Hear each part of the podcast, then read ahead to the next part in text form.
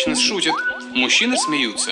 Люди принимают это за естественный порядок вещей. Если баба пошутила, то я ей такой всегда.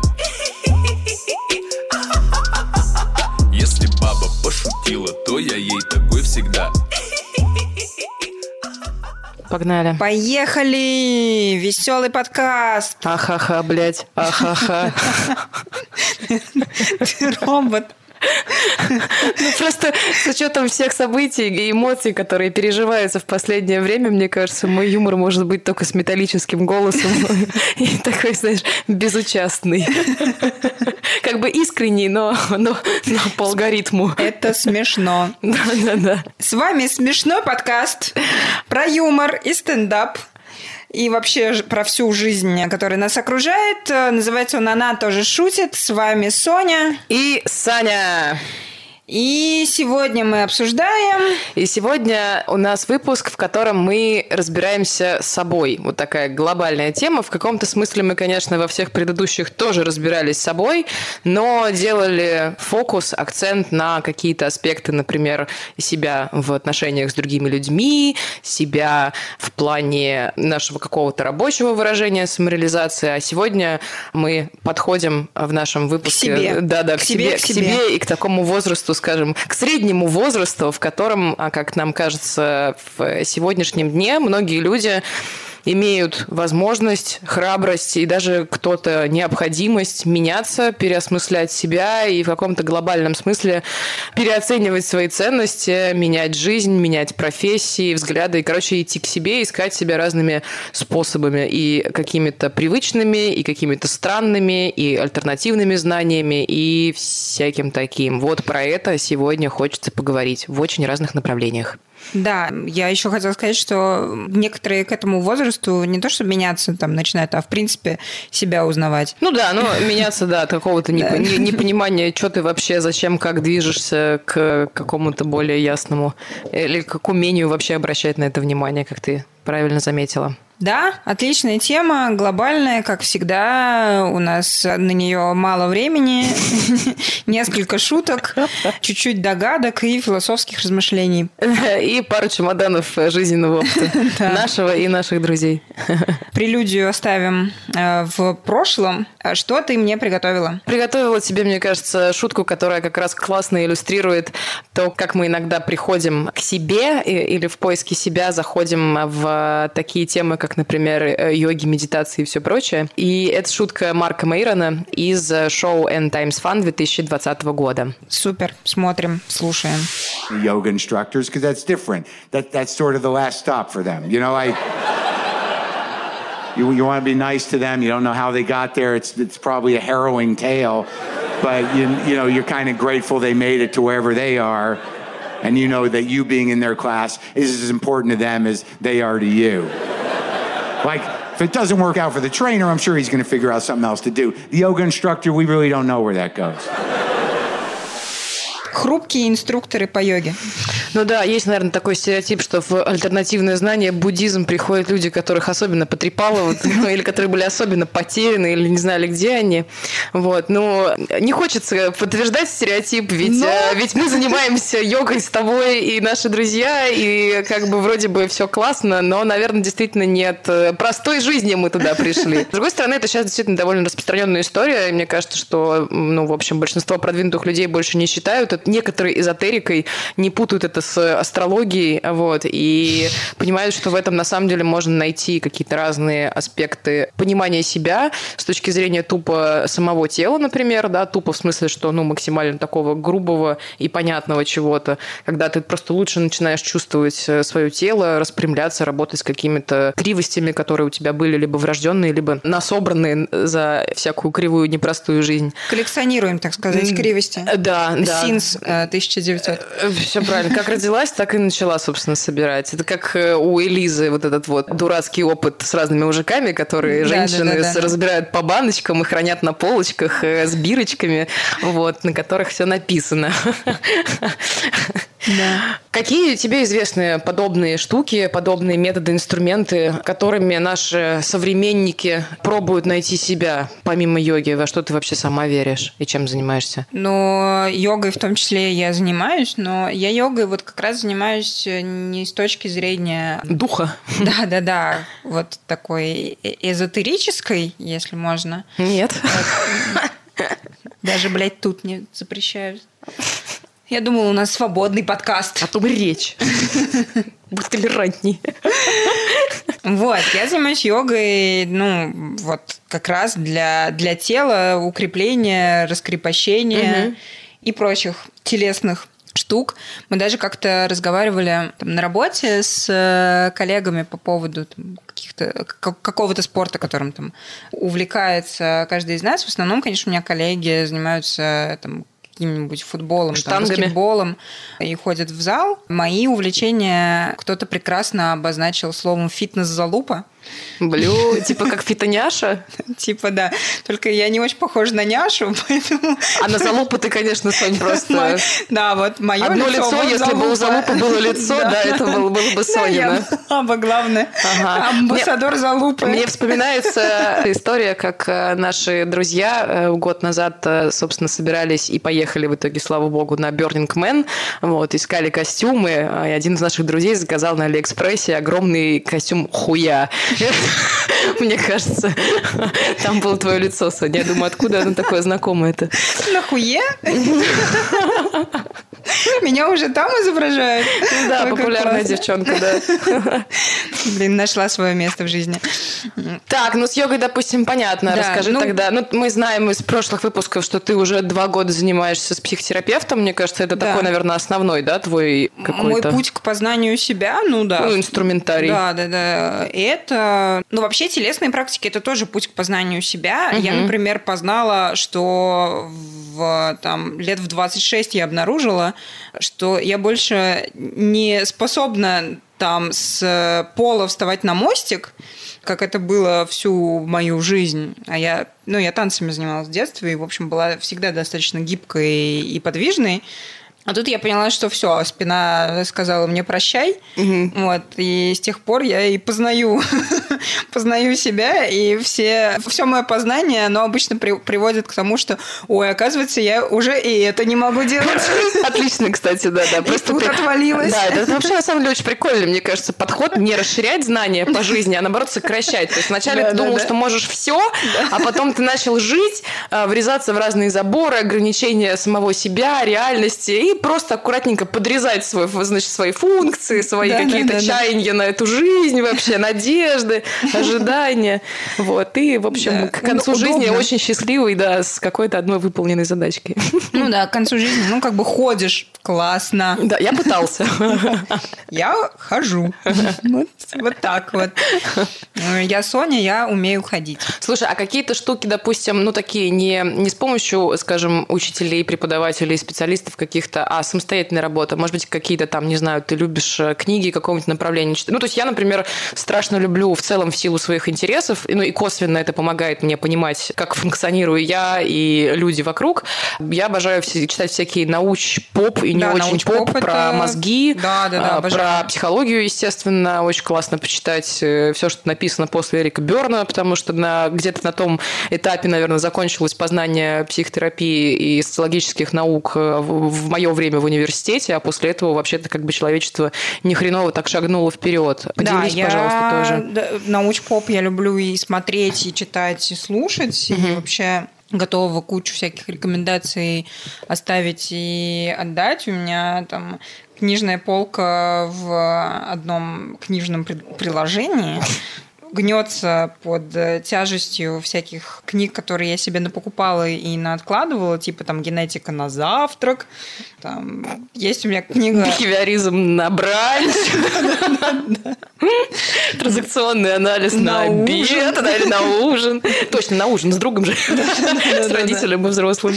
Вот. Ну, из таких э, более-менее, я думаю, всем понятных, известных, это и- и русских, это Ася Казанцева, я прочитала все три ее книги. И они тоже они ну, очень просто э, объясняют э, довольно сложные штуки. Периодически читаю книгу с прекрасным названием «Как общаться с мудаками». Не то чтобы мне сильно помогло, но я ее еще и не В дочитала. процессе чтения книги я обнаружила, что мудак это я, да? Да, там есть такая глава, типа, э, кстати, давайте разберемся, а не мудак ли вы? Да-да-да, шикарно. Я такая, кажется, мудак. Глава, которую я пропускаю. Самая короткая глава. Не мудак ли вы? Э, Ответьте на чекпоинты. Э, Считаете ли вы себя мудаком? Да. Поехали дальше. Да, нормальный тест, хороший. Да, да, да. Надо Медузе предложить. Из такого, ну, что близко, что откликается в последние годы, это там очень много теоретического всего просмотрено, прослушано и прочитано про феминизм, потому что такая тема очень неоднозначная, мы уже с тобой ее поднимали и не раз, и не два, понятное дело. Просто своим присутствием мы ее да, поднимаем. Да, да, просто названием этого подкаста, кажется, тоже мы ее, в общем, приподняли. И И- держим, держим. Да, держим марку и тему, и готова про это, конечно, много, много разговаривать. Но, опять-таки, к этому, ко всему приходишь не сразу. Слушай, а вот да, если порассуждать, ну в какой вообще момент и почему, по каким мотивам мы перестаем удовлетворяться, скажем так, тем, что у нас есть, и почему вообще начинаем копать. Я просто кратко скажу, что, в общем, у меня тоже полный набор, наверное, ищущего себя, постоянно копающегося человека, рефлексирующего на эту тему, потому что... Набор, это знаешь, как, ну, Юного химика, да-да-да, да, и вот э, юного рефлексирующего э, горожанина. Юного рефлексатора. Вот, у меня, значит, тоже полный набор в плане того, что у меня йога с медитацией, и с медитацией самостоятельной, и первый курс випассаны, который, надо сказать, очень круто. Если кому интересно, пишите. Я отдельно, я сейчас не буду как веган, вот, поэтому если кому интересно, в руку поднимите, и я расскажу, почему это классно и что там стоит ловить. Ну, соответственно, какие-то дыхательные практики. В общем, вот это направление. Я занимаюсь еще достаточно интересной штукой, которая в научных кругах сейчас, ну, скажем так, это не устоявшаяся, естественно, какая-то научная история, но ее уже научно обрабатывают. Это называется голосовая трансформация. Вот, конкретно вот в моем случае это так не называется, это скорее преподаватель, специалист, которая помогает через голос и звучание тоже работать достаточно сильно со своими очень тонкими штуками в сознании и в башке, скажем так, которые помогают не только, соответственно, как-то... То есть, короче говоря, классное звучание в этом случае это всего лишь последствие того, что у тебя внутри все налажено и собрано. Вот такой еще способ, например, разбираться. Вот. Да, конечно, это какое-то менее альтернативное знание, типа, пожалуй, собственно, да, занятий с психотерапевтом и разнообразной литературы. Конечно, око не дремлет в этом плане, то есть как бы все время думаешь, что что-то еще. И мне кажется, что ну, один из мотивов, наверное, как такое следствие безумно торопящегося в последнее время, собственно, мира, в котором мы живем. И вот это ощущение того, что ну, тебе тоже нужно все время обновляться. Ну, то есть у тебя, в общем, все уже обновляется, там, вплоть до твоих ежедневных инструментов приложений постоянно.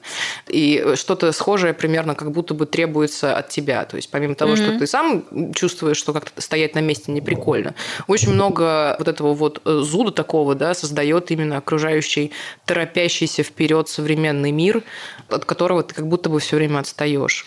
Знаешь, как для себя это определяю? Мне близка твоя точка зрения, но я, мне кажется, немножко на шаг назад бы даже отошла. Ты спросила, когда это все началось. Мне кажется, это началось, когда у меня стали закрываться основные э, потребности. Ну, то есть, когда я перестала думать о том, э, на какие деньги я доеду до работы, чтобы на работе получить какие-то деньги, чтобы вернуться домой и дома еще скушать свою сосиску с макаронами. Вот. И еще повезет, если это будет сосиска, а не просто макароны. Когда я перестала о таких вещах задумываться, я начала чуть более четко слышать какие-то другие свои Запросы. потребности и запросы, да. И только-только вот э, спустя, ну, не знаю, лет 10 уже прошло с того момента, наверное, я более-менее подхожу потихоньку вот с помощью терапии, литературы и кучи сопровождающих материалов к осознанию того, что я чувствую, как я это вербализирую и что я на самом деле получаю. Когда я там э, иногда формулирую мысли из разряда, ну, там, в переписке, там, в чатиках в каких-нибудь, Я вот недавно там девочкам написала, я сейчас чувствую раздражение, не хочу, исходя из него, там принимать каких-то решений. И когда я это перечитываю, я думаю, блядь, какая я классная! Вот это ничего себе. Вот это я выдала! Ну, типа, понимаешь, для меня там двухлетней давности Достижение, конечно. сказать, понимаю. написать «я чувствую раздражение, понять, что я это чувствую, потом написать, Увидеть, что увидеть, я принять, это чувствую. да, озвучить. да. Мгм. И как бы и не, не огреть себя, и не получить еще какого-то негатива в ответочку, типа какого хера ты, ты так пишешь, что это за хуйня? Это, ну, большой прогресс, большое достижение, и все благодаря тому же информационному полю, пузырю, который мы сами себе создали. Потому что там, я не знаю, Выходишь чуть-чуть за порог, там, э, не знаю, советчики тебе сразу, как тебе, блядь, одеваться, где тебе с собакой гулять и как тебе жить э, рассказывают. И ты такой быстрее-быстрее обратно в свой пузырь, где все осознанные, умные, йогой занимаются, медитируют на ночь, просветляются, на группы ходят и, э, в общем, правильную литературу читают. С другой стороны, конечно, есть прекрасные друзья с прекрасными загонами, которые, ну вот реально по моим меркам уходят в совсем уже эзотерику с, блядь, камнями бесконечности, Вот да, да. вселенной, Да, мирозданием. да, как и, бы- блядь, новолунием, в которое надо... Кстати, мы записываем в новолуние этот подкаст, и надо э, оставить все старое в, в прошлом, новое в будущем, и дарить друг другу подарки, чтобы Луна это заметила и оценила. Соня, я дарю тебе подарок. Видишь, видишь мое ебло со скошенными глазами к носу?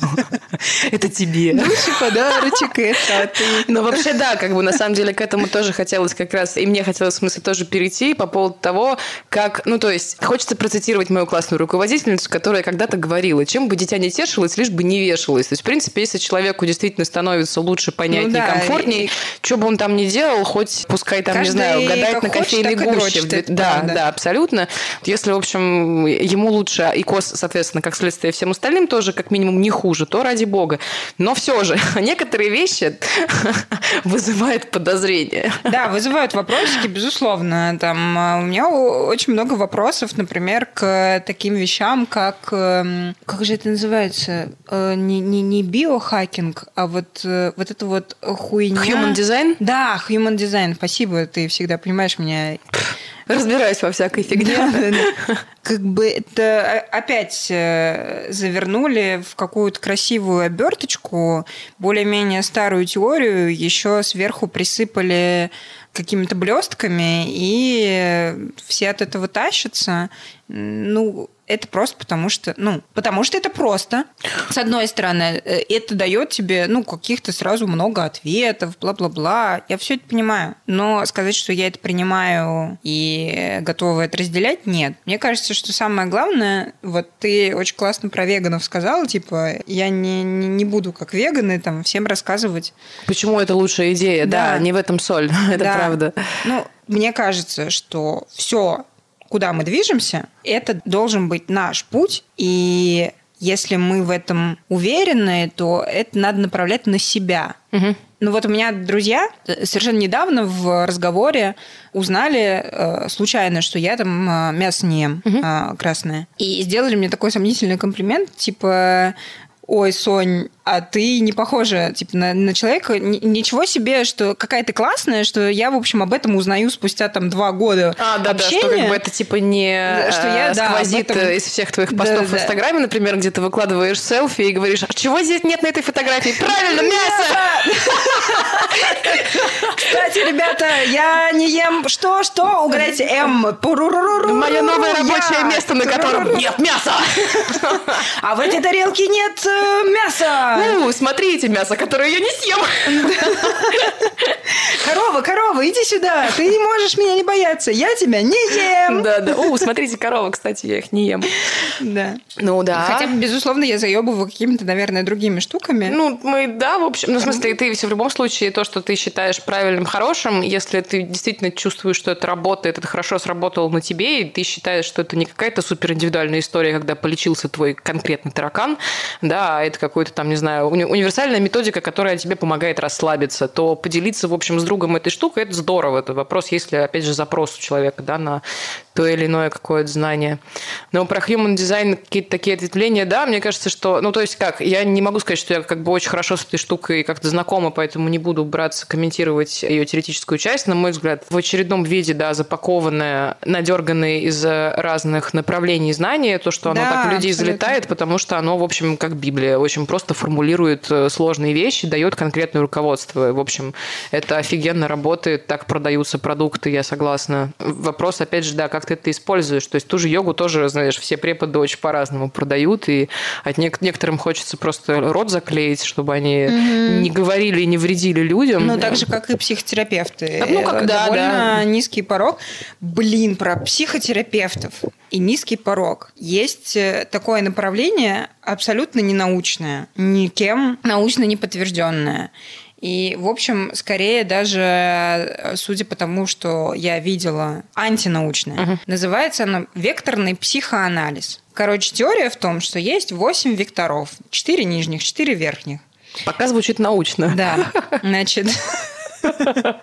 Этим векторам а, они делятся по слизистым. Типа, какая слизистая наиболее чувствительна у человека, такой его и основной вектор. Слизистая какого-то места? Да. Ага. Ну, слизистая, например, носа, Мгм. слизистая. И причем слизистый и может быть что угодно в, внутри вот этого психоанализа. Например, кожа. А это слизистая Ну, называется. Вроде как да. Может быть, я, конечно, сейчас тоже нагоняю, но история в чем? Что человек подсознательно стремится вот эту слизистую слэш эрогенную зону стимулировать. И через это работает его психика на то, чтобы получить как можно больше удовольствия для конкретной зоны. Если ты, у тебя ведущий анальная слизистая и анальный вектор, соответственно, Анальный вектор. да, вот, то ты, то ты, значит, получаешь маленькие оргазмы во время испражнения и Ты очень всячески... любишь сидячую работу. Да, всячески стремишься, значит, вот это вот э, получать, и ты такой спокойный, ты, в общем, очень э, структурный, тихий, и, ну, как пример, это, в общем, Шелдон, например, из сериала э, «Теория большого взрыва». Научно звучит, да? Ну, когда приводят вымышленных персонажей в качестве... Конечно, да. Да, да. Но самое э, хуевое во всей этой прекрасной теории, что она дает очень много, ну, таких прямых и четких ответов. Ука- Указаний, да? Да, указаний. Типа, там, женщина, например, э, с ведущим кожным вектором, а вот мужчина с ведущим, не знаю, там, глазным вектором, зрительным это называется. И значит, вот женщина для того, чтобы с этим мужчиной договориться, должна делать вот то-то, то-то, там, красиво выглядеть, потому что он там вот глазами... Ест глазами. Ну, Мгм. как бы да, и прочая хуйня. Меня не устраивает во всем этом балагане. Вот эти простые какие-то общие инструкции, ну и опять-таки, конечно, полная научная без э, Необоснованность. без- Слушай, ну, судя по рассказу, тут я, я просто, да, тоже не вот в эту тематику не ныряла, поэтому, опять же, не могу что-то такого сказать, но кажется, что тут вопрос тоже интерпретации. Ну, то есть сама идея связанности психологических, э, психических факторов, вернее, с телесностью, она, в общем, признана уже и официальной наукой. Вопрос, наверное, трактовки. Или там прям вся теория Нет, вся теория именно только, только... Ну да, буквально. Вся теория именно на этом строится.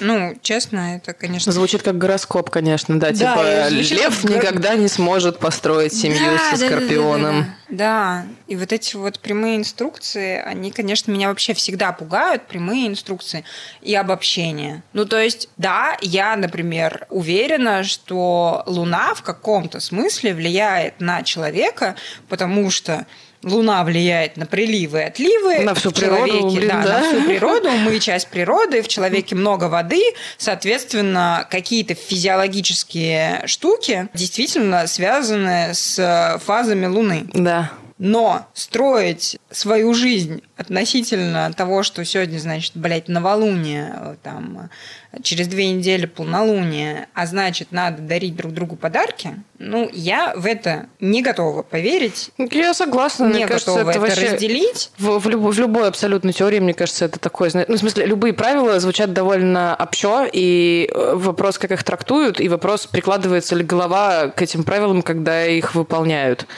Ну, просто здесь действительно настолько непознано все, а люди так любят определенность, и она им так нужна, что огромное количество вот этих вот вводящих в заблуждение, не могущих быть понятыми как-то вообще разумно штук, правил. И очень много людей, которые любят просто принимать вот за руководство к действию какие-то Да, странные потому выводы люди не необоснованные. брать ответственность за свою жизнь, потому что это сложно. Ну, больненько. Проще, проще жить по лунному календарю, обмазаться кристаллами и думать, что, значит, твой ведущий вектор э, кожный, там, блядь, у, у мужа еще какой-то, и вот поэтому у вас все вот так. А то, что вы два живых человека... И неплохо они- бы поговорить, Да, а не искать ответы в книге про они кристаллы. конструкты какие-то, да. Это, в общем, сложно, сложно с этим разбираться. Но, но загоны людские иногда, конечно, бывают прикольные. Да, прикольно, когда людей в такие дебри совершенно заносит. И главное, ну, по-разному, да, то есть я помню, у меня была одна э, подруга, по которой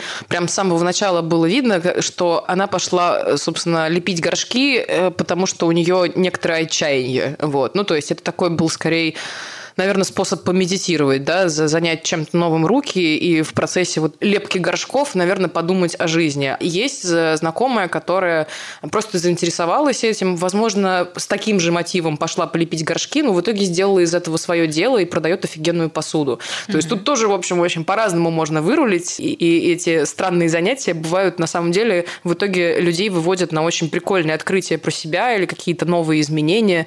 Были у тебя какие-нибудь ебанутые подружки? Да, абсолютно, с конечно. очень странными увлечениями или друзья. Да, да, да. У меня была, короче, в году 15 я познакомилась с девочкой, мы потом с ней жили э, вместе недолго, там, полгода. Значит, эта девочка примерила на себя, по-моему, все известные не очень религии. И когда я с ней уже познакомилась, она перестала быть э, буддисткой, будди- буддисткой, буддисткой, мгм. и э, стала ходить в Кабала. нет, не угадала. В церковь протестантскую. А, Интересный шифт. Да, на Алексеевской. Ну, короче, она стала ходить в протестантскую церковь э, по воскресеньям. Значит, вот там было такое сначала собрание, пастор, потом группа, вот они там Библию читали и... Ну, полный фарш, в общем. Да, полный фарш. Так. При этом она была вся в татухах, она даже не могла сказать, сколько у нее их, потому что сбилась со счета. Потому что на математику она не ходила, в отличие от протестантских мест. Да, да, да. Вот, школа все-таки была воскресная. Ну. Не надо хотеть от нее как, как от полного образования, да? Это Да. была воскресная школа. И она приходила каждое воскресенье после этой э, Место. церкви, да, и материла всех своих соприхожан, какие они тупые ублюдки, и вообще вот это вот все. Курила и периодически бухала. Вот. И, и каждый раз говорила, мне вообще-то нельзя, но немножечко можно. Если как бы Бог отвернется, он сейчас не смотрит в эту сторону. Ну, это, кстати, да, наверное, не характерный, мне кажется, для наших кругов э, способ искать себя через э, религию, поскольку, в общем, многие люди, которые занимаются поиском себя, пришли к выводу, что религия не отвечает на эти вопросы Да, да, да. современности. Обычно, обычно происходит так. Вот. И, в общем, в итоге она там познакомилась с чуваком из Англии, с тату-мастером. Он приезжал а, в Москву, и в благодарность там, за, за какую-то услугу, которую она ему оказала, он сделал ей татуировку на плече огромного Иисуса в стиле Russian Criminal Tattoo, потому что он, собственно, в таком стиле и работал. Так, а вот какая религия ее в итоге А ей смогла. нельзя было делать татуировки уже. но она, можно. Да, но она решила, что раз Иисус, то можно. Просто это вообще, это такой был кайф. Это так было наблюдать со стороны прям такая антропология. Вообще, скучаю по ней, в Питер потом уехала. Да, в общем, угорала, угорала страшно по религиозным таким штукам. А начинала она вообще, ну, вот такие вот хобби какие-то с мыловарения. Мне кажется, что мыловарение это вот такой вот шажочек в бездну. Потому что все, все, что я знаю про людей, которые занимаются мыловарением, Я знаю, знаю, Сонь. Мыловарение. Скользкий путь к себе.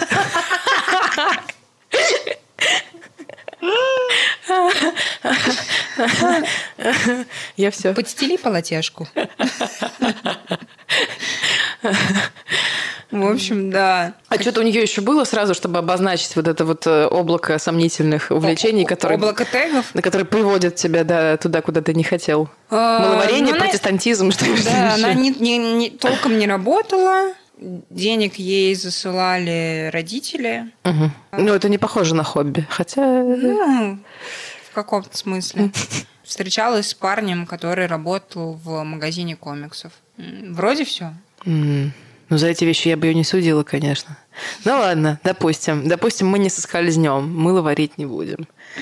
Да, Сань, торжественно при всех э, наших э, слушателях клянусь. Вернее, не клянусь, а прошу тебя, если я когда-нибудь займусь мыловарением, Пожалуйста, дай мне послушать этот выпуск. ударь меня по щам прям с, э, с размаху. Прям разрешаю. Ладно. Я вообще, на самом деле, довольно, конечно, толерантна в этом плане. Ну, то есть, правда, чем бы дитя не тешилось. Но какие-то штуки Но главное, звучат чтобы не подозрительно. варила, да, как но... показывает практика. Но мыло варить не надо. У меня, наверное, таким показателем, этим красным, красным флажочком, вернее, да, каким-то занятием, которое ни у одного из моих знакомых не закончилось, как правило, вообще ничем интересным и не продолжилось дальше даже покупки какого-то первого оборудования, это пам-пам-пам-пам Варить мед. Пиво. Домашний крафтовый пивас. Вот это вот довольно стереотипная штука, которая, по-моему, по большей части, конечно, из Америки к нам пришла, типа пиво в гаражах варить. Вот э, у меня был ряд знакомых, которые прям загорались этой идеей и даже там покупали себе какие-то специальные установки для дома, для квартиры. Но я не помню ни одной бутылки готового пива, ни у кого из них вообще не видела ни разу. У меня... Это прям такой отчаянный шаг. Это вот как, знаешь, типа гитару купить в 35 и один раз в Guitar Hero на ней поиграть, а потом, потом она пылится, и ты ее продаешь на Авито в лучшем случае. У меня друзья, собственно, бармены из моих любимых баров э, Бермуд и Стой. Э, Ребятки через там два, что ли, года работы в э, баре сделали свой сорт пива, ну, собственно, вместе с компанией пивоварной, вот, который назвали, внимание, «Зеленая мохнатка». Ну, это такое гёзе, реально зеленого цвета. Я не пробовала, потому что... Уже не могу? Да, уже не могу. Вот, потому что мне- он- оно с градусом. Я пью теперь только безалкогольное. Но звучит многообещающе. Ну, наверное, да. Возможно, мы кого-нибудь спросим, как им Наз- Да. название шик. Ну что, послушаем, может быть, Иру Мягкову? да, про странные хобби. Да. И пойдем дальше. Смотрите, мы вообще не врем, мне 36 лет, я это не скрываю. Ну, потому что я не переживаю за возраста. Ну, как сказать, я чуть-чуть начала переживать, потому что у меня подруги, ну, у них баня поехала немножко. Они мои ровесницы, и одна, значит, недавно начала ходить на бачату. Вторая, значит, на восточные танцы, сука, на севере Москвы. А третья занялась полденсом. Она говорит, ну а что, буду нет-нет мужу стриптиз танцевать. Я говорю, мать, а ты не поздно решила ворваться в карьеру стриптизерши? Ну, просто ей 37 лет. Представляете себе 37-летнюю стриптизершу, которая после каждого трюка на шесте говорит, хобана! Ну, я... Они называют это хобби, говорит у нас. А мне кажется, это кризис среднего возраста. И я вот очень боюсь, что он у меня тоже будет.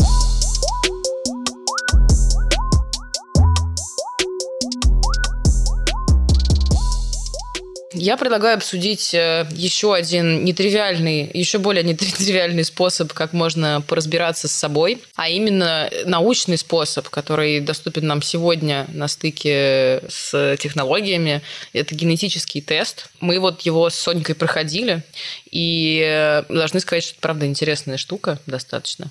И сейчас мы посмотрим с вами шутку Кэтрин Райан, про генетическое тестирование, а потом обсудим эту тему и не вдвоем, а с настоящим экспертом и генетиком, но об этом после шутки. I took her for a genetic test, which is a fun thing to do with any racist. Have you been?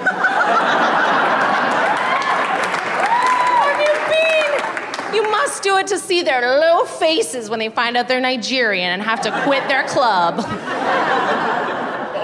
Because no one's 100% anything. It would be very bad for you if you were 100% anything. Your ancestors moved all around the earth and collected the strongest stuff from all over, and that's why you're here. Has anyone taken one of these tests where you spit in a tube? You have. Oh, both of you have. Hello. What's your name? Savvy. Cool. Oh my gosh, already we know it's gonna be spicy.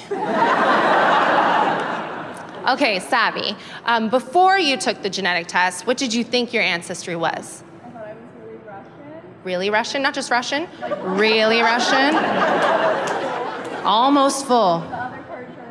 Cool. Russian and German. And then what did it turn out that you were? Do you remember the percentages of the really? uh, 33. 33. Oh, 33 is really, really high. Most people aren't 33. Okay. And did it change your life in any way? No, you were like, still white. Savvy. She was hoping she could start singing Cardi B on public transport. No.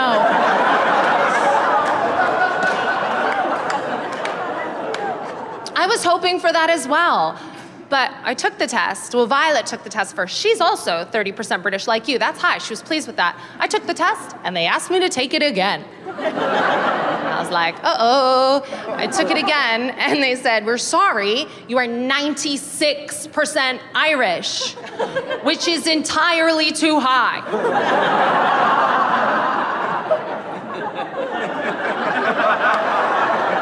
I know I'm Irish. My dad's Irish. We visited all the time as a kid. It's a big clue. But 96, they were looking at me like, how did she get dressed today?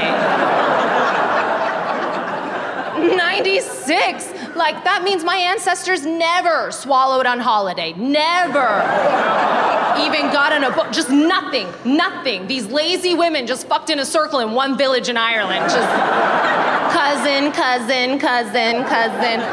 For thousands and thousands of years. И, как обещали, обсуждать мы будем это не вдвоем с Соней, как обычно, а с э, главным э, генетиком биомедицинской компании Atlas Сашей. Саша, привет. Всем внезапный привет, я Михаил, и я помогаю девушкам монтировать этот подкаст. И у меня есть ремарка. Я считаю важным предупредить вас о том, что дальше девочки будут звучать как из кастрюли. Так не задумано, но, увы, так вышло. Но вы послушайте, пожалуйста, потому что дальше информация и правда очень полезная и интересная. Расскажи нам, пожалуйста, во-первых, э, правда ли это, что 96% это дохренище много для э, Живого одного человека. человека? генетического кода одного и того же, одной и той же популяции.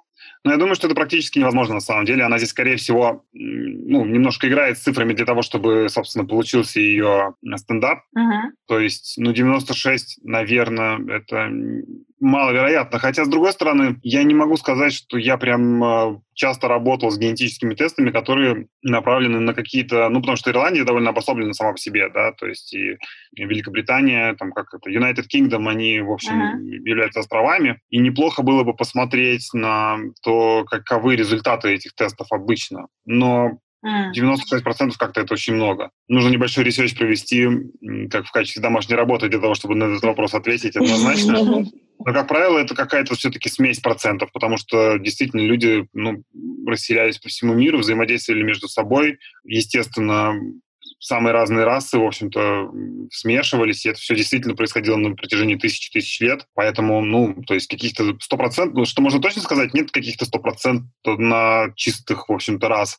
И вот этот вот тонкий достаточно момент, связанный с расизмом, ну, наверное, мы не будем, конечно, его обсуждать, хотя, в принципе, почему бы и нет. Почему бы и Ну, нет? если это смешно. А, вот, ну, есть, Расизм да, всегда смешно, Саша. концепцию, да, концепцию, вот эту вот всю расовую, генетические тесты, а именно часть генетических тестов, которая посвящена популяционной генетике, как бы, ну, обнуляет. Потому что становится понятно, что каждый из нас является такой прикольной смесью просто самых разных народностей. И это, в свою очередь, нередко, вернее, людей смущает, потому что действительно есть вещи, которые ну, сформированы там в семье или там, на основе какой-то истории, которую мы знаем от родителей. Хотя, на самом деле, э, справедливости ради, нужно сказать, что, например, в России очень невысокая культура вообще генеалогическая, скажем так. То есть мало кто может рассказать про своих там про про бабушек, например. То есть бабушка в лучшем случае про бабушку, если про них что-то известно, то да. В свое время, например, в Соединенных Штатах все помешались на собственно, происход- вопросах происхождения. Это произошло и не без участия, на самом деле, компаний генетических, которые занимались как раз-таки вопросами ге- генеалогии. То есть это Ancestry.com, 23andMe, когда они появились, собственно, в 2006 году, Ну и масса есть компаний, там, Family Tree DNA и так далее. И вот этот интерес, он был, во-первых, очень э, радушно встречен обывателями, с одной стороны. С другой стороны, целые программы и на государственном уровне там работали, когда не только генетику подключали, но еще и там различные архивные документы. То есть это работа с бумагой фактически, с различными там каталогами и так далее. И все вместе это дает прям такие супер точные вообще расчеты о том, кто есть кто, и там, позволяет искать родственников, в общем, и так далее. Вот здесь... Есть вот такие истории, да, что с помощью этих тестов можно даже там родственников найти? Ну, в теории. Нет, в общем-то, родственников можно найти и на практике, но здесь не только... Ну, кому они нужны? Да, не, не только одна генетика работает. То есть, допустим, мы сдали генетический тест, это такое первое приближение. То есть вот по популяционному составу вы там на, там, ну, как сказала комик, на 33% там, допустим, русские, там на 10% греки, на 15% итальянцы там, и так далее. Там еще какая-то прикольная смесь. И дальше, например, компании нередко проводят э, специальные опросы, то есть они рассылают в виде там различных, ну, то есть рассылку делают и спрашивают. Вот генетический тест показал, что вы на популяционном составу там вот такой-то, такой-то. А как вы себя вообще, к какой этнической группе вы себя относите?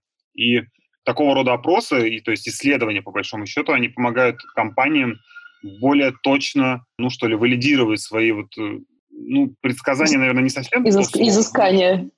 Свои расчеты, да. И поэтому, например, на Западе а, действительно есть инструменты, и у некоторых там других тоже отечественных компаний есть инструменты поиска родственников э, через раздел генеалогии, но это не просто на одной лишь только генетике основано. Это mm-hmm. работает благодаря тому, что миллионы людей прошли опросники. И вообще в целом ну, да. вот эта культура ответов на вопросы ради науки, это очень здорово, и было бы классно, если бы у нас в стране тоже это все было бы на полную на полном ходу, скажем так, чего, в общем-то, пока нет. Но благодаря вам это началось. Это очень классно, потому что, как минимум, в, наше, в, в нас и в наших кругах интерес к этому через ваш продукт появился вообще возник. И мы вот с Соней даже делали генетические тесты. И, э, знаешь, хотелось, наверное, поговорить с тобой, чего ждут люди от генетических тестов, да, как правило, это на самом деле, что первое людям в голову приходит, это вот, ой, узнаю, а кто у меня был в предках, да, почему-то это кажется самым развлекательным, видимо, понятным и, и таким таинственно интересным. Да, Но с, она... с другой стороны, как раз это и вызывает больше всего вопросов, ну, по крайней мере, у их э, Ну, потому что никто ничего больше не понимает. Они, а, они там некоторые, типа, говорят, ну нет, это все профанация, мы не верим, ну как так, на основе чего они делают такие выводы.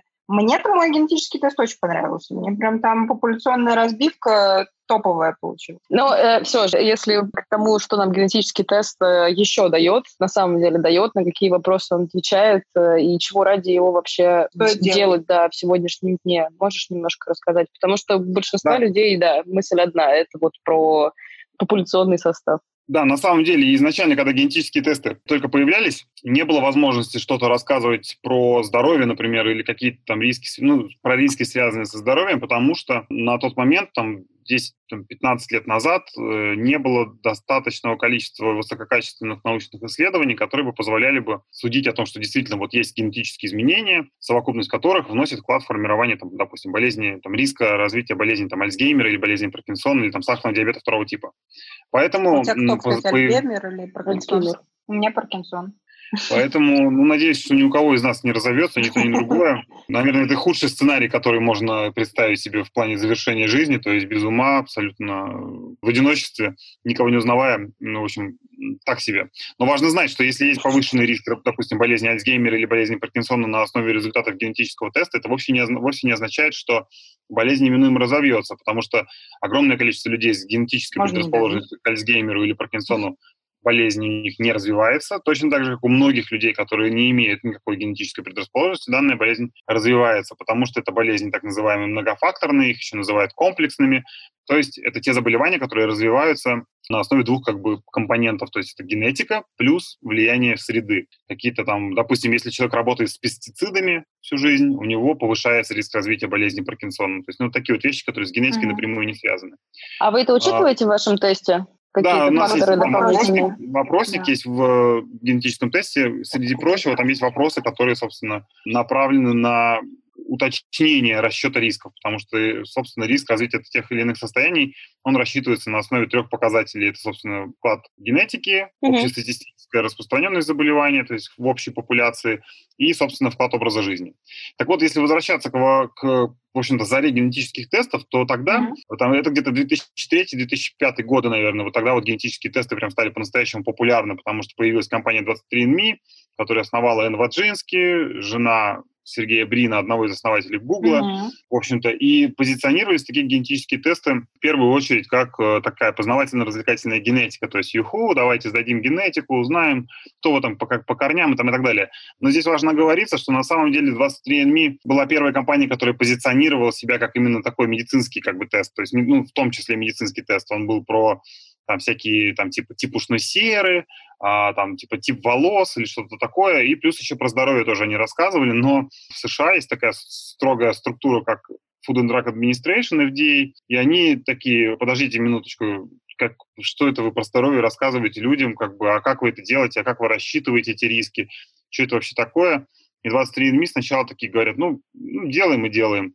Ну, типа, пошли нафиг, короче говоря, FDA, но так не работает в Штатах, им просто запретили на некоторое время, на несколько лет запретили продажи тестов, пока компания 23andMe не а, допилила. Я говорю про 23andMe, потому что, по сути, компании там десятки есть, которые делают генетические тесты, но по факту они являются пионерами, и все знают про них как в первую очередь. Ну, и по порядке обывания, если мы говорим про общемировую практику, там 23andMe, Ancestry, Family Tree DNA, там Who's Your Daddy и так далее. Ну, в общем, их там несколько десятков. Да-да-да. Несколько, несколько десятков компаний, которые занимаются генетическими тестами. Потом они доказали, значит, валидировали свои модели и теперь тоже сообщают некую медицинскую информацию. Пока все это происходило на Западе, возникла компания, собственно, Atlas, и мы э, позиционируем наш генетический тест в первую очередь как некий инструмент, ну, не то чтобы некий, вполне конкретный инструмент управления своим здоровьем. И стараемся сместить вот этот фокус с стремления именно вот узнать о своих корнях, потому что на самом деле, если мы говорим про генетический тест Atlas, то тут задача главная этого теста не рассказать про там, генетику происхождения, а она другая. Оценить риски развития болезней многофакторных, определить статус и носительство болезней моногенных, что важно в контексте планирования семьи. То есть сегодня в существующей практике можно только уже у родившегося ребенка провести обследование, чтобы выяснить, есть ли у него какие-то генетические отклонения или нет.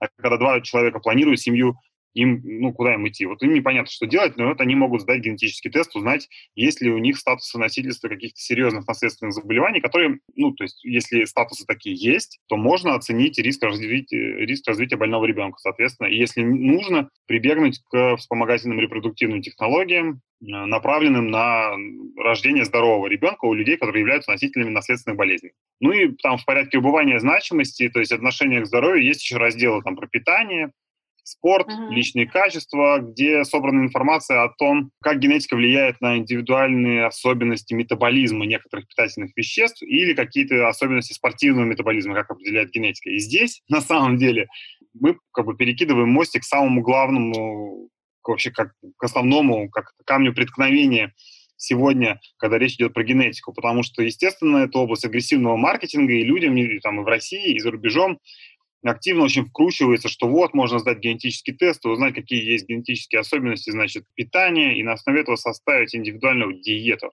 Это все полная чепуха, так это не работает, потому что сегодня мы просто на данный момент не располагаем достаточного уровня качества научными данными, которые позволяли бы судить, что да, действительно, вот этот вот репертуар генетических изменений, он определяет необходимость придерживаться там флекситарианской, условно говоря, диеты, да, а вот этот вот, значит, там, кето-диеты. Это так не работает, хотя это очень заманчивая, на самом деле, концепция, потому что людям очень хочется какой-то вот там плюнуть в пробирку там или да, там сдать мазок, там букально, образец букального эпителия и получить какие-то рекомендации по питанию, которым они будут всю жизнь исследовать и будут, значит, вот счастливы. Нет, это так не работает. На самом деле работает по-другому. Короче говоря, есть список диет, где человек, не сдавая никакие генетические исследования, может просто отметить, я хочу набрать вес, там, допустим, поставить птичку, и ему будет список диет таким образом перетасован, что на первом месте будут диеты, которые помогают набрать вес, или, наоборот, скинуть вес и так далее. И на сегодняшний день известно, что самая лучшая диета, как ни странно, БАМ, средиземноморская. И это фактически так. То есть э, на втором месте идет так называемая DASH-диета. Это диета Американской ассоциации болезней сердца по профилактике и лечению болезней сердца, которая, в общем-то, сводится к ограничению поваренной соли в рационе. И третье место, если не ошибаюсь, как раз как раз-таки флекситарианская диета. Это какой-то ну, какая-то разновидность средиземноморской, но я не диетолог, нутрициолог, если что, как бы тут могу немножко ошибаться. Но по факту ничего не нужно знать про генетику, чтобы придерживаться здоровой диеты. Но, с другой стороны, сдав генетический тест, можно узнать об индивидуальных уровнях, там, допустим, витаминов, минералов, полиненасыщенных жирных кислот, там, можно узнать о пищевых непереносимостях. И это уже важно учитывать, если вы прям заточены на вот этот здоровый образ жизни. То есть можно придерживаться, допустим, там, условно, средиземноморской диеты и контролировать определенный набор параметров э, крови, зная о том, что есть генетическая предрасположенность к повышению или понижению тех или иных параметров веществ. Значит, далее, если говорить про спорт, это тоже огромное поле для спекуляций, то есть есть тесты, там есть отдельные компании, которые предлагают сдать тесты, узнать, в какой вид спорта отдать ребенка, и там будет список из 60 видов спорта, там начиная с шахматы, биатлон, триатлон. Охрененно просто. Это тоже все так не работает, на самом деле, опять же. Твоему ребенку можно играть только в шахматы. Да, да, да. Только в шахматы. Или только бальными танцами заниматься, например. В общем, э, да, и тут проблема в том, что на самом деле, опять же, для того, чтобы какие-то суждения выносить на основе генетических изменений у конкретного человека, эти суждения, они должны основываться на данных крупномасштабных популяционных исследований. Сложно взять, например, 10 тысяч элитных шахматистов, да, потому что их не так, их всего там, по-моему, меньше сотни этих э, чемпионов мира по шахматам. И если мы возьмем 100 человек и посмотрим на их генетику, мы, может быть, увидим какие-то признаки, вроде как связанные, там, допустим, с особенностями работы мозга. Но это надо будет воспроизводить в, на большом количестве людей, в, на больших выборках. А таких выборок нет. Поэтому, на самом деле, сегодня э, просто-напросто авторитетные различные структуры, ну, есть разные авторитетные структуры, например, там, Американская ассоциация молекулярной патологии. Это Association of Molecular Pathology, прошу прощения за свой английский, конечно. Yeah. Они находятся на Западе, ну, в Америке, и являются одной из наиболее авторитетных структур в области геномной медицины и вообще всего, чего связано с э, генетикой. И у них uh-huh. есть позиция, position statement, так, это такой документ, в котором они каждый год пишут, ага, мы, значит, проанализировали, какая там есть наука сегодня, и вот мы вот это поддерживаем, а вот насчет этого как бы неизвестно до конца, а вот это мы строго против. И вот они как раз-таки строго против генетики в диетологии, генетики в спорте, и еще такая есть очень вещь э, заманчивая, это как генетика в косметологии. То есть сдайте генетический тест, узнаете, какие волшебные лекарства, ой, волшебные косметические средства вам нужно, значит, мазать на кожу для того, чтобы... Чтобы лицо не превратилось в жопу? Ну, например. Ну, пока что в жопу превратилась косметология, генетическая косметология. Вот, именно. Но, тем не менее, как бы вот тут мы все в плену, в некотором смысле находимся в плену маркетинга, да, и компания, вот, допустим, Atlas, мы топим очень сильно за научную обоснованность того, что мы говорим, там, и делаем, но если понаблюдать за тем, что делают наши, допустим, коллеги по цеху, скажем так, ну, наверное, не будем называть этих да, ребят. Давайте. То есть там, ну, можно сильно удивиться, как минимум, тому, что пользователям рассказывают. И важно другое, что на самом деле сегодня обыватель, он в России, по крайней мере, к сожалению, он не обладает базовыми такими уровнями, ну, потому что там генетика, там Мендель какой-то горох смешивал, в девятом классе в школе проходили, забыли все как страшный сон, там, да, монах, да, опыт по гороху, законы Менделя и так далее. Поскольку слабый, да, слабый уровень общей подготовки по генетике у обычных граждан, они из-за отсутствия как бы элементарных компетенций охотно верят в различного рода чепуху. То есть, по сути, мы сейчас, как бы, если говорим про генетические исследования, вернее, про генетические тесты, то это так, такая область магического знания. То есть есть какие-то вот э, там научно обоснованные вещи, которые можно найти, допустим, там, у нас, да, а есть полная ерунда, когда вам там печатают журнал типа «Космополитен», в котором проанализированы какие-то точки в геноме, и написано там огромное количество текста про там белки, жиры, углеводы, про индивидуальные программы тренировок. Но если из, этого, из этой прекрасной полиграфической продукции взять и вынуть генетический компонент, ничего не, не поменяется, потому что там максимально общие формулировки, которые работают, ну, для всех. И люди, как типа правило... Как гороскопы составляют, да? Ну, да, ну, ну как, гороскопы — это вообще сложная очень вещь, потому что, ну, то есть, их просто не ну, существует, зодиака. Ну, ну, ну можно же так сказать, чтобы он был актуален. Завтра будет ну непростой ну, день, но ты с ним, скорее всего, справишься. Да, да, да, да, да, да, да, да. Перемены, это не всегда хорошо, но и не всегда Не забудь смотреть на светофоры. Мы проанализировали вашу генетику и, и говорим вам, что, значит, есть сахар плохо, потому что может развиться сахарный на диабет второго типа. А. Ну, come on. Э, Это потому ну, что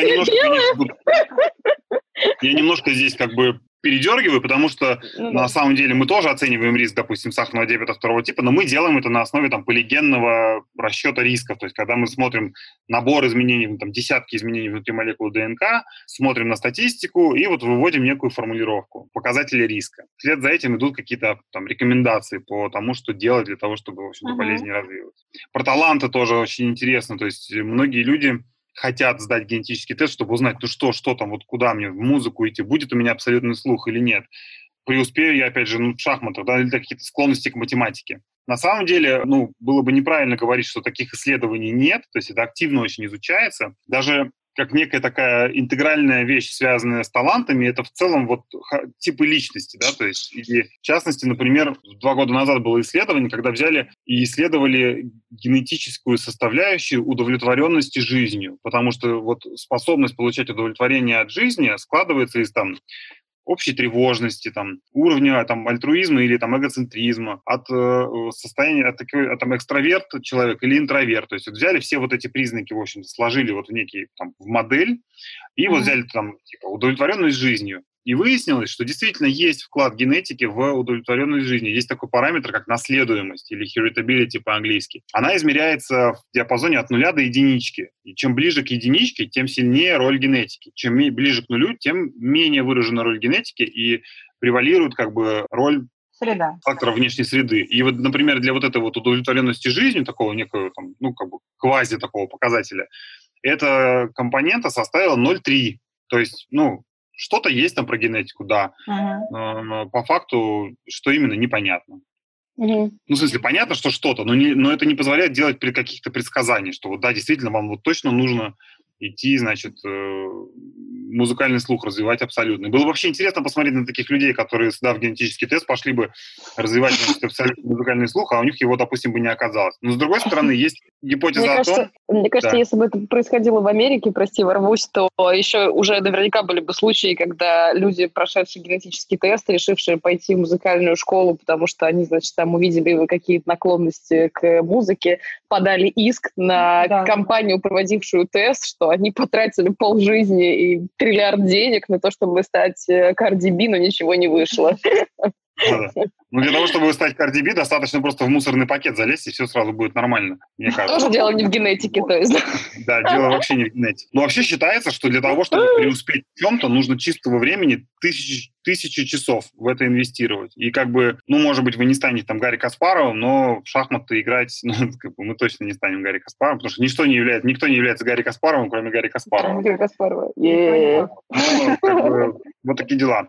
Но поскольку это информационное поле, связанное с генетикой, оно вот такой, как вот бурлящий, такой вот, как в скороварке какой-то готовящийся суп, из которого постоянно там вырывается пар, то вот люди прибегают э, в разные компании с определенными вот запросами, что вот хочу знать, как куда детей отдавать, в какой спорт. Ну, типа, come on, да, давайте детей в тот спорт, который им нравится, и все, собственно. И Вот, это лучший уже совет. это новый виток уже, на самом деле, дискуссии про вообще этико, этические, этико-моральные и все остальные вещи, которые... Ну, то есть, получается, допустим, если у нас есть результаты генетического теста, ага, мы, значит, сейчас свои родительские обязанности немножечко делегируем некой генетике, и если потом что-то пойдет не так, мы там будем пенять, значит, на результаты генетического теста. Или наоборот, ребенок, э, некоторые родители сдают своим мал- маленьким детям генетические тесты, и ребенок попадает, допустим, в ситуацию гиперопеки, потому что, ага, там высокий риск сахарного диабета второго типа, все, значит, теперь сладости он есть не будет, что тоже неправильно, потому что ребенок, например, имеет право на детство. Он должен есть конфеты, мороженое, должен развлекаться, там, я не знаю, и так далее. И сахарный диабет, там, актуальность этого заболевания, она только с возрастом проявляется, там, где-то, ну, после 35, да,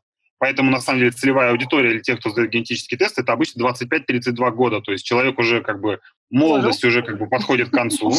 Конфеты уже, начинает- наелся, уже конфет.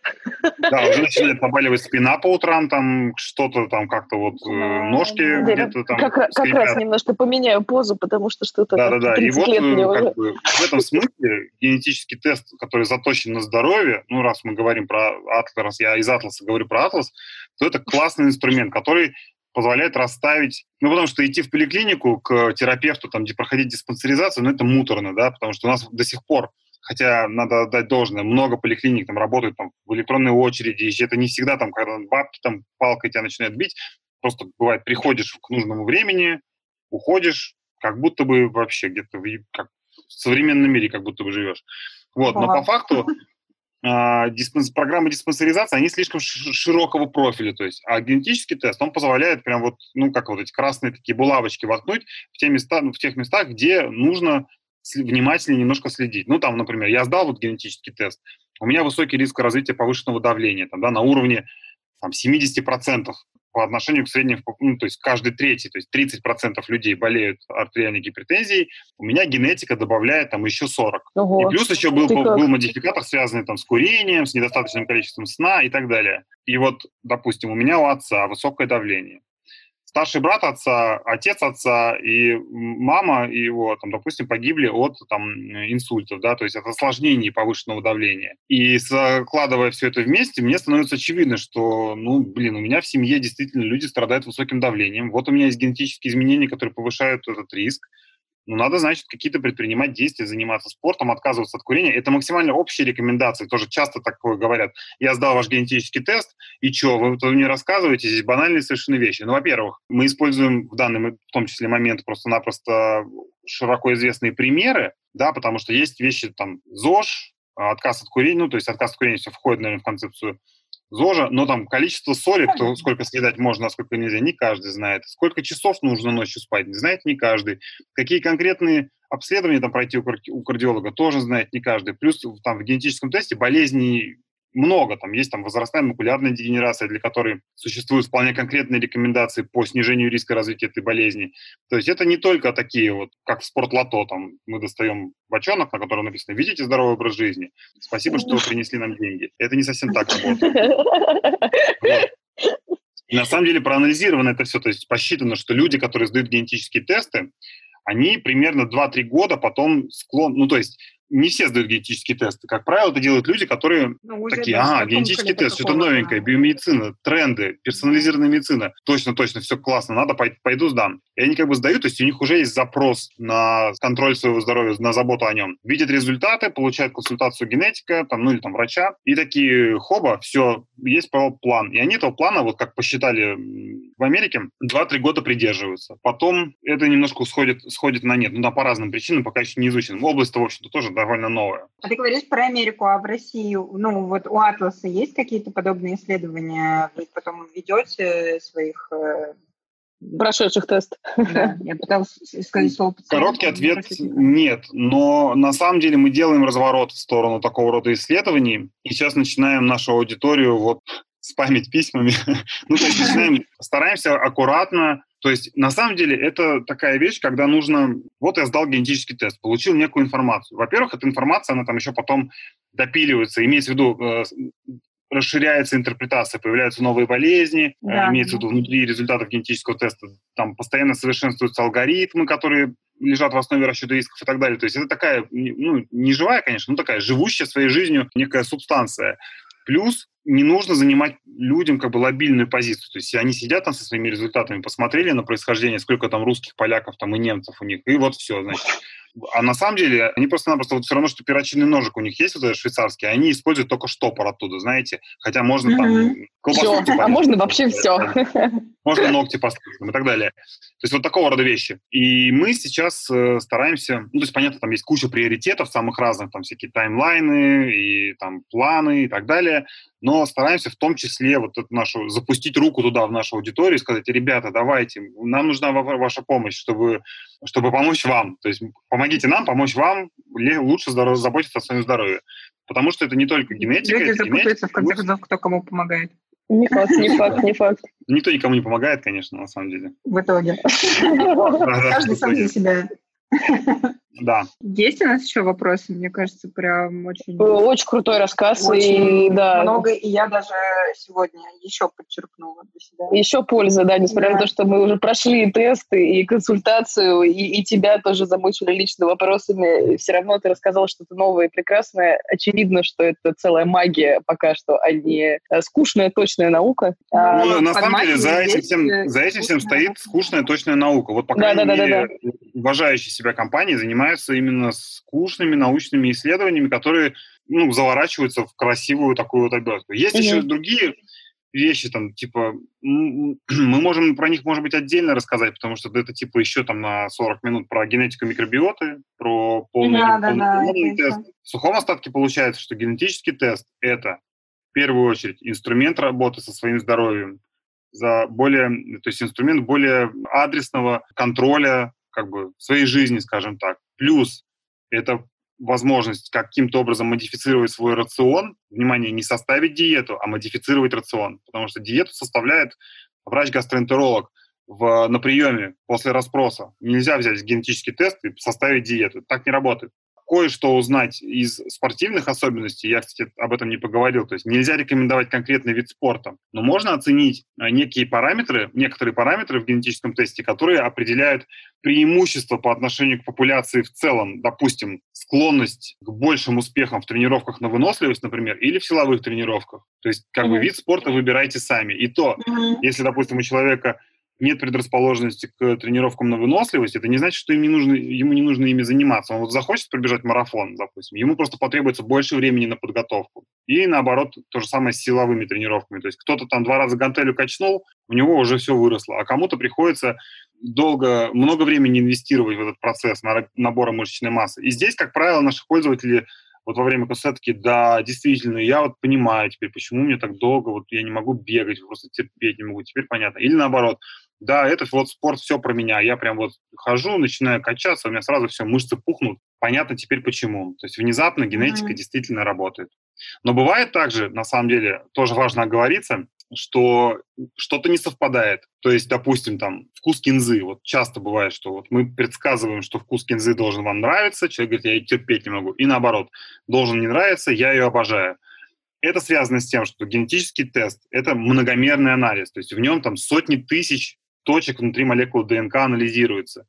И технология, она хоть там и передовая от ведущих лидеров отрасли, она не является э, идеальной на 100%. У нее есть свои ограничения. И поэтому расхождение, и как, но, как правило, у человека, у него вот так происходит. Так, значит, генетический тест, тут у нас здоровье. Ага, кинза не сходится, все, все, тест фуфло. Больше это не работает. Кинза не сходится, все остальное, значит, просто... Нет у меня никакого Альцгеймера вообще, пойду покурю, да? да. Приходится просто методично объяснять, что ну вот вы поймите, попробуйте понять, что как бы так вот бывает, что генетика не определяет 100% признаков. То есть есть вот эта вот генетическая вариабельность. И это в целом нормально. Но в большинстве случаев, ну, в подавляющем большинстве случаев, то, что в результатах генетического теста, то примерно и в жизни. Что в, ге- что в генах, то и на деле, в общем. То и на лице. То и на, на теле. Саш, спасибо тебе большое. Да, А, вообще супер да, мне кажется, да, в общем, определенно точно генетический тест помогает разобраться с собой, вот, и, и Саша еще очень помогает разобраться с собой, с нами, с тобой, да, и с темой всей этой прекрасной, да.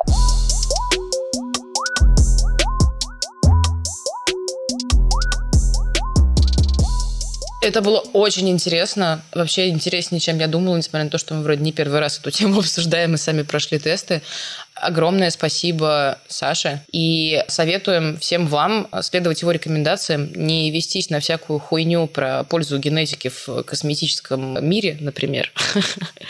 И, собственно, подтягиваться и тоже исследовать себя и разбираться с собой. И действительно в России, мне кажется, самый удобный способ – это прийти к ребятам а, в Атлас, потому что они продолжают развиваться и делают новые продукты. Помимо генетического теста первого поколения, они недавно запустили супер крутой, еще более классный и умный генетический тест второго поколения и развивают направление изучения микробиоты, то есть бактериального состава нас. Тут не буду уже вдаваться вдаваться в подробности, чтобы случайно не наврать. Но это как раз непосредственно связано с рационом и питанием, о котором тоже сегодня Саша говорил.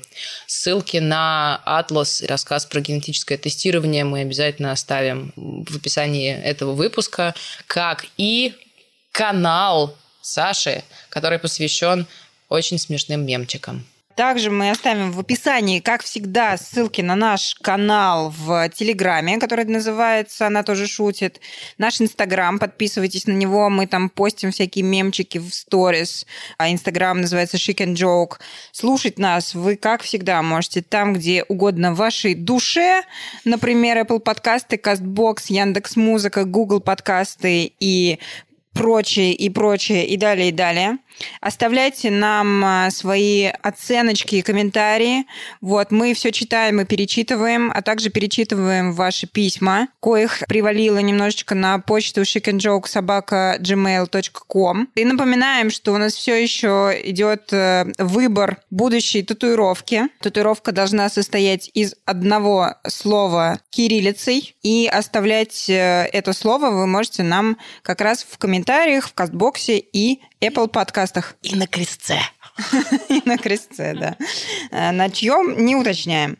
В общем, любим вас. Разбирайтесь с собой, какими способами э, угодно, какими вам нравится, и слушайте наш подкаст. Вот. Такая вот рекомендация. И следующий выпуск будет последним в этом сезоне. Все. Пустили слезу. Целуем. Торопитесь с комментами.